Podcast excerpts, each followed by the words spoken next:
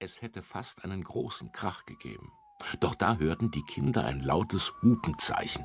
Tatü, tatü, tatü, tatü. Ununterbrochen gellte die Hupe. Und da schoss auch schon ein Auto heran, das auf dem Dach eine große, ständig blau blitzende, zylinderhutförmige Lampe trug. Das Auto bremste jäh und zwei Volkspolizisten, ein großer und ein kleiner, sprangen heraus. Frau Rasselbusch lief ihnen entgegen. Die Kinder drängten sich am Fenster, um alles genau zu sehen. Die Volkspolizisten traten vorsichtig an den buckligen braunen Baum heran, und der Große zog einen Zeichenblock aus der Tasche und begann zu zeichnen. Warum malt er denn jetzt Männchen, Tante Erna? fragte Lutz. Der malt keine Männchen, sagte Tante Erna. Der zeichnet alles ganz genau auf, damit er diesen Ort immer vor Augen hat, wenn er nach dem Dieb forscht. Währenddessen hatte der kleine Volkspolizist ein weißes Pulver in einer Schale mit Wasser angerührt. Dann hockte er sich hin und bestrich den Boden unmittelbar unter dem dicken, knorrigen Ast des buckligen braunen Baumes mit dieser breiigen Masse. Was macht er denn da für eine Eierpampe, Tante Erna?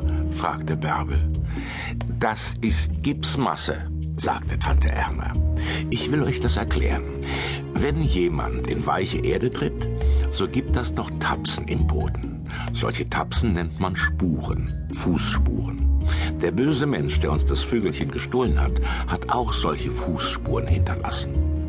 In diese Spuren wird nun der Gipsbrei gegossen.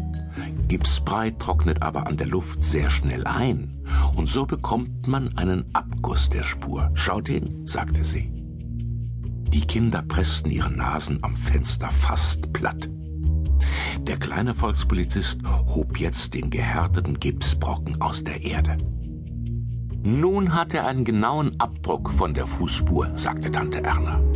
Und daraus kann man allerlei ablesen, ob der Dieb zum Beispiel große oder kleine Schuhe mit Porokrebssohle oder glatter oder genagelter Sohle trägt. Das ist alles sehr wichtig, denn daran kann man ihn wiedererkennen. Während sie so erklärte, langte der große Volkspolizist zum dicken, knorrigen Ast hinauf und nahm vorsichtig etwas Weißes von der Astrinde ab. Was pflückt er denn da, Tante Erna? Fragte Sonja. Das weiß ich auch nicht, sagte Tante Erna. Doch schon war wieder etwas Neues zu sehen. Die beiden Volkspolizisten gingen langsam und immer über die Spur gebückt vom Baum weg zur Straße. Der große Volkspolizist zeigte auf eine bestimmte Stelle am Straßenrand, und der kleine Volkspolizist schrieb etwas in sein Notizbuch. Dann machten sie kehrt, gingen zum Heim zurück und betraten den Esssaal. Guten Morgen, Kinder, sagten die Volkspolizisten und grüßten. Guten Morgen, riefen die Kinder zurück. Dann schwieg alles in größter Spannung. Ich bin Hauptwachtmeister Wiesel, sagte der große Volkspolizist, und hier mein Kamerad Hauptwachtmeister Löffelholz. Wir müssen euch sagen, Kinder, dass der Fall leider sehr ernst ist. Euer wunderbuntes Vögelchen ist gestohlen worden. Wollt ihr mithelfen, den bösen Dieb zu finden? Ja, ja, ja, riefen die Kinder begeistert. Wir wissen natürlich noch nicht, wer es gewesen ist, fuhr Hauptwachtmeister Löffelholz fort. Wir müssen das erst ausknobeln. Ein paar Anhaltspunkte haben wir schon. Er hob die Gipsstücke hoch und sagte, der Dieb hat eine deutliche Fußspur hinterlassen.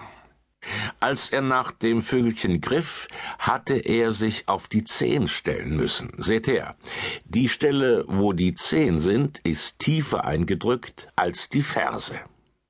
Nun liegt das Nest aber nicht sehr hoch. Daraus können wir schließen, dass der Dieb ein ziemlich kleiner Mann gewesen sein muss.